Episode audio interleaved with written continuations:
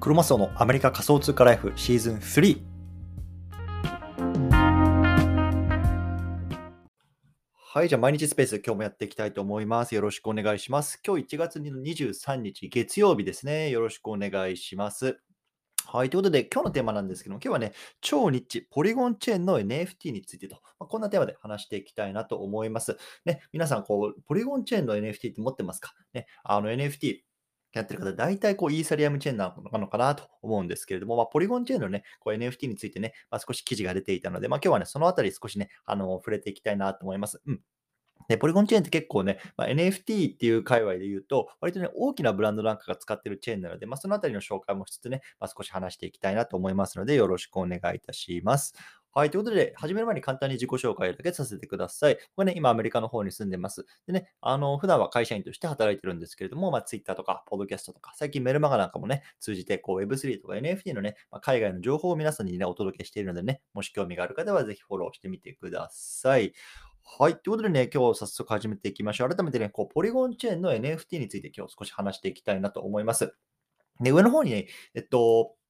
なんだ、えー、今日のツイートね、載せてますので、もしね、興味がある方はそちらの方も見てみてくださいね。音声で聞きながらね、ちょっと逃したなとか分かりにくいなっていうところね、そちら、あの文章でも読めるようになってますし、もしね、あの質問とかコメントあればね、コメント欄に残しておいてください。最後にね、ちょっと触れさせていただきたいなと思います。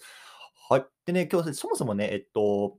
なんでこのね、テーマを取り上げようかなと思ったあの背景なんですけれども、実はね、こうソラーナのね、有名なプロジェクトで、これね、ちょっと読み方わかんない、ユースっていうのかな、Y00TS って書いてね、ユあのじゃちょユースって今回あの読ませてください。ユースがね、こういうようなね、こうポリゴンチェーンに移るっていうね、ニュース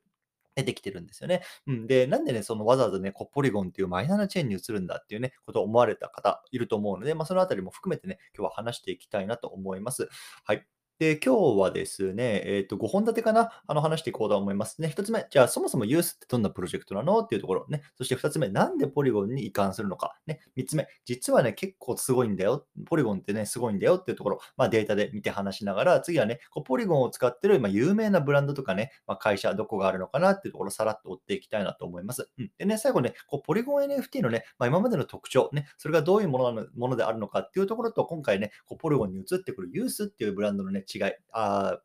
プロジェクトの違いですね。ま、このあたりをね、少し比較して話していきたいなと思います。では行ってみましょう。はい。でそもそもね、じゃあ y00ts ってね、どんなプロジェクトなのかっていうところを話していきたいなと思います。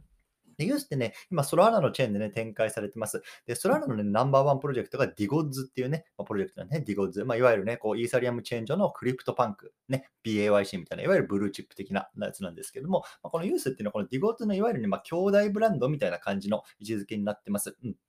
で、これもね、あの、ソラーナチェーンで今、あの、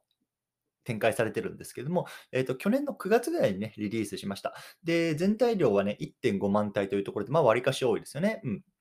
で、フロア価格もね、大体まあ1500とか、まあ、にあのそれぐらいの前後っていうところで、まあね、日本円にしても10万円以上するというところで、まあそこそこお高いコレクションになってるかなと思います。うん。で、このあたりね、結構その、えっと、ミントのさせ方みたいなのがすごく面白かったんですよね。うん。で、まあ、簡単に言うとね、まあ、誰もがミントできるわけじゃなくて、いわゆるなんだろうな、このミントしたい人が自分のね、ツイッターとかっていうのをね、まあ、あの推薦フォームに書くんですよ。それでね、この人きちんとね、こうツイッター上で、なんだろうな、フォロワーさん獲得できて認知があるなとか、ね、きちんと運用してるなとか、ま、そんなところをね、いわゆるあの精査した上でね、ホワイトリストが配あのアロリストがね、配布されて、ミントができたみたいなやり方。いわゆるね、まあ、日本なんかの今、エール磨きなんていうね、言葉ね、あの出てきてますけれども、まあ、そんなところをね、まあ、去年の9月ぐらいでやっていた、まあ、海外のプロジェクトというようなところで割とね、まあ、珍しいかなと思います。うん。で、このあたりのね、さっき言ってディゴッズとかユースとかね、そのあたりのね、えっと、解説に関しては、まあね、あの、過去に僕もしているので、そのあたりもね、あの連続ツイートの方に貼り付けてますので、もし興味がある方はね、そのあたり見てみてください。はい。じゃあね、じゃあそもそもなんでね、このソラーナでね、まあそこそこ成績を出しているこのユースっていうプロジェクトがポリゴンに移るのかというようなところですね。これがね、結構ね、あの、誰もがね、誰も分かってないんですよ。結論から言うと。うん。で、ポリゴンにね、あの移るにあたって、今回ね、4億円ほどのね、まあ、助成金みたいな形がね、このプロジェクトには出るってことがね、判明してます。うん。で、ただね、このファウンダーが言ってるのは、実はね、これポリゴンチェーン以外のチェーン、どこかわかんないですよ。例えばね、なんだろうな、あの、ファントムとかさ、まあ、BNB、まあ、BNB はないのかわかんないけど、BNB とかいろんなチェーンありますけど、まあ、そういうところのチェーンからね、まあ、4億円以上のね、オファーがあったっていうところもね、ファウンダーは明かしてるんですよ。そう。でね、あの、明確にファウンダーは金じゃないと。ね、金じゃないけど、ポリゴン、金じゃないけど、ポリゴンに移ったんだっていう話をしてるんですね。そう。じゃあなんでね、ポリゴンに移ったんだよっていうところがね、結構今業界で叫ばれてるんですけれども、まあね、ファウンダーはそこに関しては、まあ、明確な答えは言っていないというような状況なんですね。うん。で、まあ、その中のね、あの、一つの、まあ、なんだろうな、推測というか、まあ、考察ね、としては、こう、いろんなね、著名ブランドとのタイアップをね、このユースは狙ってるんじゃないかというようなね、話になってる、話が出てるので、今日はね、そのあたりっていうのを話のね、まあ、冗談半分少し話していきたいなと思います。はい。でね、そもそもこのポリゴンチェーンどれぐらい使われてるのかっていうところなんですけども、結構ね、あの、すごいんですよ。うん。で、まあ、これちょっとデータ上でね、少し、えっと、古い、えっと、2週間ぐらい前のかな、データなんですけれども、えっと、チェーン別のね、デイリーユーザーっていうね、あデイリーユーザーのデータが出てました。うん。でね、1位がね、BNB チェーン。いわゆるね、こうバイナンスのプライベートチェーン的な感じであの使われてますけど、BNB チェーンが1日に74万人ぐらいがね、使うんですよね。まあ、これね、使う方法としては、まあ、もちろん NFT もそうなんですけど、例えば DeFi とか、まあ、いろんな分野で、まあ、このチェーンを使いますよっていうね、トータルのユーザーになってるかなと思います。うん。で、1位が BNB で74万人。でね、ポリゴンは2位なんですよ。うん、64万人がね、使ってるというような感じなんですね。で、3位がイーサリアムで33万人というところで、大体ね、もうポリゴンはイーサリアムの倍使ってるんですね。でもちろんイーサリアムってやっぱガス代も高いし、なかなかね、あのスピードもこう遅いというようなところで、あなかなかこうなんだろうな、万人には使いにくいようなチェーンにはなってると思います。なのでね、やっぱりポリゴンとか、まあ、そのあたり、こう、早くて安いようなところっていうのはね、使われやすいのかなと思います。そしてね、4番目がソラーナで16万人というところで、まあ、ポリゴンの64万人っていうのは、まあ、BNB には及ばないけれども、まあ、3位と4位のね、こうイーサリアムとソラナのチェーンを足したね、人数よりも多いというところで、結構やっぱりこうポリゴンっていうのはね、こうあのデデータ上でね、見るとね、使われてるよっていうところがこれから見てるとね、わかると思います。うん。なので、まあね、NFT 界隈でってね、ポリゴンってね、結構マイナーなチェーンだなって思う方多いと思うんですけども、意外とね、あの、それ以外のところでもこう使われてるっていうのがポリゴンチェーンになります。でやっぱり理由としてはこう速さと、まあ、あの安さね、あのそこにあるかなと思います。ただね、最近僕もちょっと記事を読んだら、ね、そうやっぱ結構使う人が多くなってきているので、まあ、逆にね、そのちょっと遅くなってきたりとか、ちょっとガス代が上がってきたりとか、なんかね、そんなことも起きてるみたいですね。そう、なのでこれからね、ちょっとポリゴンがどうなっていくのかっていうのをね、まあ、少し注目して見ていきたいかなと思います。うん。はい。じゃあね、次、ポリゴンを使って有名なブランド、これ結構あるんでね、これ皆さんにね、少しご紹介したいなと思います。で、今日ね、4つ取り上げてるんですけども、それ以外にもね、結構ありますので、もしね、あの、興味がある方、例えばね、ポリゴンブランドとかね、あの、ポリゴン、うん、そうだね、ポリゴンブランドとかで調べるとね、こう出てくるかなと思います。で、1つ目、ナイキですね。まあ、あの、ちょうど去年の年末ぐらいからかな、ドットスワッシュっていうね、まあ、新しいプロジェクトを彼らが始めてます。うん。で、ドットスワッシュってどんなプロジェクトなのかっていうと、簡単に言うとね、まあ、あの、今までの Web2 で、こう、あにいるような人たちっていうのをこう Web3 に持っていくような、まあ、大きな、まあ、取り組みになっていて、ね、結構ね、ナイキもこれに力を入れてますね。で、現時点ではね、こう今これドットソーシュの、なんだろう、アカウントをできる、作れる人とかっていうのは、こうエリアが限られていて、日本だとできないんですよね。で、僕はアメリカに住んでいるので、まあ、作ることができたんですけども、まあ、そのあたりの経緯とかっていうのもまたね、あの、以前連続ツイートの方にまとめましたので、そのあたりもね、ちょっと書いてますのでね、このドットソーシュなんやねんっていう方、ぜひそちらも読んでみてください。はい、じゃあまずナイキでしょ。で次、インスタグラムですね。まあ、インスタグラム、まあ、メタメタ社、旧 Facebook 社ですけれども、あそこの傘下にあるね、まあ、有名なブランドですよ、もちろん。で、あそこもインスタグラム上でね、こう NFT の発行とか売買とかっていうのがね、できるようにするっていうのにね、まあ、ポリゴンチェーンを採用しましたというような感じですね。で、これも今ね、まだ全員ができるわけじゃないと思います。今ね、すごく限られたクリエイターしか今できるようになってないはずですけれども、まあ、これからはね、まあ、そのテスト期間を経て、まあね、あの、こう全体にこうオープンしていくような感じになっていくのかなと思いますね。はい。あと、ディズニーですね。ディズニー すごいですよね。で、この辺りはこうデジタルグッズの開発に、まポリゴンチェーンを採用するというようなところですよね。ディズニーっていうのはもう今のね、この世界においては、IP の、まあ、トップ企業ですね。まあ、もちろんミッキーもそうだし、まあ、トイ・ストーリーとかそういうような、えっと、ピクサーとかもそうだし、あとはウォスター・ウォーズも確かえっと、もうディズニーの参加に入ってますよね。で、ナショナルジオグラフィックとかもあの辺りもそうだった記憶があるんですけど、まあ、とにかくね、もう今 IP ほとんどもう今ディズニーの参加に入ってるんじゃないかっていう感じですよね。確かあの、スターを、えっと、スパイダーマンとかあの辺も確かそうだったんじゃなかったかな。うん。まあ、あの、とにかく、まあ、そういうのはね、ま、IP を持ってる、ま、とにかくね、今現実の世界でかなりグッズ販売、ね、ぬいぐるみであるとかさ、ま、もちろんカードとか、まあ、いろんなね、もの販売してますけれども、彼がね、こう、これからこう NFT を絡めたデジタルグッズをね、まあ、あの、販売していくよ、採用していくよって時に、ま、使われるチェーンがポリゴンチェーンというようなことになってます。うん。で、あとスターバックスですね。ま、これ、あの、コーヒー屋さんのスターバックスけれどもですけれども、彼らね、ま、リワードプログラムっていう感じでを、あの、で、スターバックスオデッセイっていうのをね、始めたんですけれども、これをね、あの、ポリゴンチェーンでやってます。で、これ何かっていうと、簡単に言うとね、まあ、ポイント制度みたいな感じですよね。コーヒー1杯買うと何ポイントですみたいな感じで、まあ、今まではどうだったろうな。僕ちょっとあんまりスターバックスで飲まないんでわからないですけど、例えばね、まあ、今までこう、スターバックスで行ってコーヒー飲んだら、じゃあ1ポイント。あげますよと。例えば10ポイントとなあ貯まったら、えっと、コーヒー1杯無料と、まあ、交換しますよみたいなものだった例えばね、あの、立ったとして、で、これがね、あの、NFT になるんですよ。で、例えばね、じゃあ10杯飲んだら、じゃあ 1, 1つの NFT と交換しますよ。で、それがね、こう自分のウォレットに入っていくと。まあ、そんな感じで、で、それのね、チェーンっていうのがポリゴンになるというようなところで、まあ、今日はこの4ブランド挙げましたけれども、ナイキ、インスタグラム、ディズニー、スターバックスね、まあ、かなりこの著名な企業っていうのもこのポリゴンにね、を採用しているというところで結構ね、このポリゴンっていうのはこういわゆるコーポレート向けですね、あの B2C なんか言われますけども、このあたりでね、結構強いあのチェーンになってるっていうのをね、まあ、覚えておいてもいいのかなと思います。はい。でね、このポリゴン NFT、いや、ポリゴンを使ってこう NFT コレクションってね、じゃあどんなものがあって、どんな特徴があるのかっていうところをね、少し話しておきたいなと思います。で全体的に言うとね、まあ、ポリゴンのね、チェーンを使った NFT の取引ボリュームっていうのは、やっぱりイーサリアムと比べても圧倒的に低いですね。うん。例えばね、まあ、先月ね、こうトランプさんがね、出したあの、NFT コレクションなんてあるんですけど、皆さんご存知でしょうか？ね。あのかなりこうフロアとかも上がってましたけれども、ああいうのはね、実はポリゴンで展開してるんですよ。うん。で、例えばあの、レディットっていうね、まあ、あの、アメリカの版のこう2チャンネルみたいなのもあるんですけども、あれもね、実はこう NFT っていうのをこう、まあ、出していて、それをね、あの、のチェーンっていうのもまポリゴンだったんですよね。なので、こう、なんだろうな、単発的にこう、オープン市場ではね、あの例えば24時間とか1週間の取引ボリュームで、こうね、イーサリアムを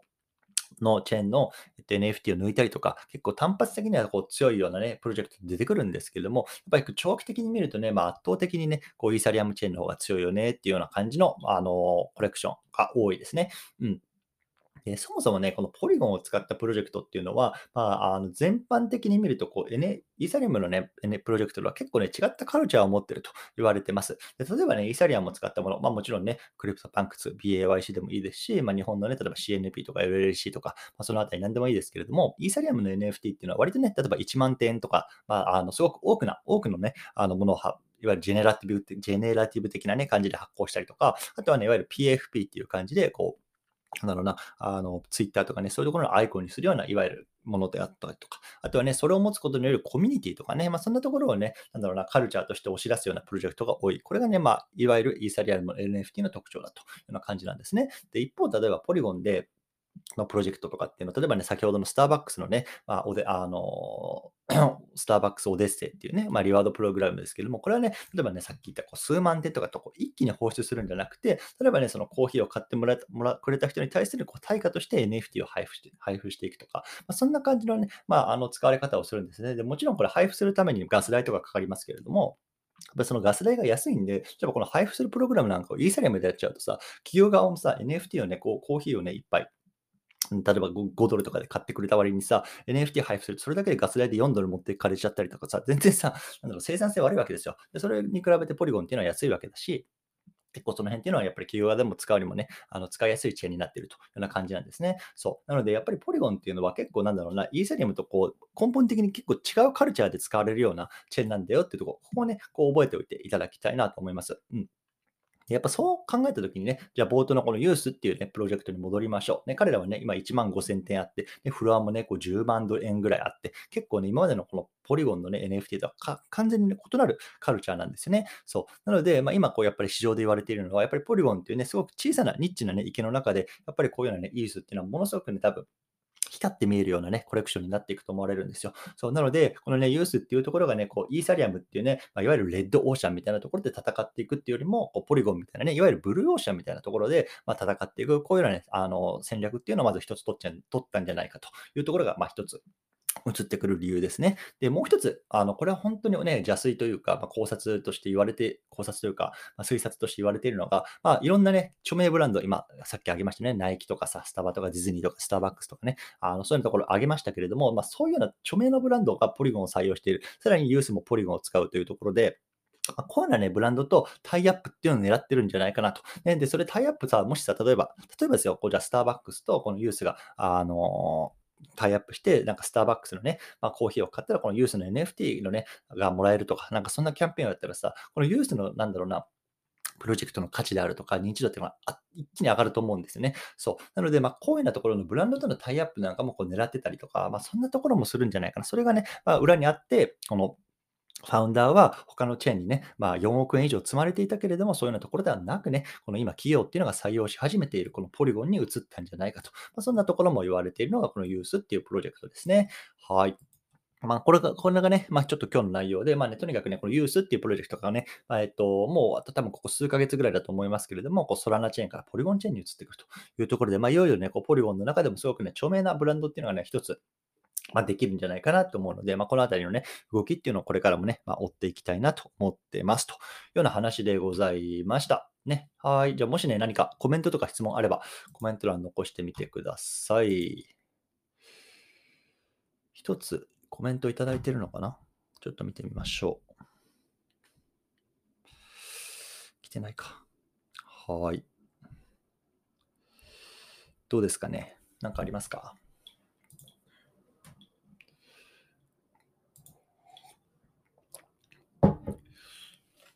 えっ、と、じゃあちょっと最後一つだけ告知をさせてください。これもね、上の方にツイート貼ってるんですけれども、えっ、と、日本時間明日ですね、24日の正午、昼になりますね。あの、LLC ファームンダーのね、周平さんっていう方とツイッターのスペースをやることになりました。で、テーマとしてはですね、結構なんだろうな、えっと、読め読み上げると、2023年ツイッター攻略、連続ツイッター、ツイートでフォロワーを増やした方法。まあ、こんなね、テーマであのツイートスペースさせてもらうことになりました。で、僕自身ですね、2022年の10月ぐらいまでフォロワーほんと1000人ぐらいだったんですよね。ただ、この3ヶ月ぐらい結構本気でツイッターを取り込んで、まあ、もう本当に1万人間近というようなところまで来たので、まあ、3ヶ月で本当に9000人ぐらいね、フォロワーさんをね、まあ、おかげさまで増やすことができたんですよ。で、まあ、そのあたりね、どうやってやったのかとか、まあ、そのあたりっていうのを話をね、こう周平さんとこうスペースで対談するというような回になりますので、ちょっとお昼時でね、まあ、あの仕事の合間なんだよなとかっていう方いるかもしれないですけどもね、ちょっと録音するかどうかわかんないですね。これ今回僕がこうイニシアチブ取ってるんじゃなくて、周平さんの方でね、結構いろいろとアレンジしてくれたので、どうなってるかわからないんですけれども、もしね、あの時間空いてるよっていう方はぜひね、これ聞いてみてください。明日のね、24日の正午からになります。はい。こんな感じですかね。OK。じゃあまた、もし何かあればコメント欄とか残しておいていただければね、個別にテキストであの回答させてもらいたいなと思いますね。はい。ということでね、今日この辺りにしたいなと思います。またね、明日も10時半にね、皆さんと同じ時間にお会いできればなと思います。どうもありがとうございました。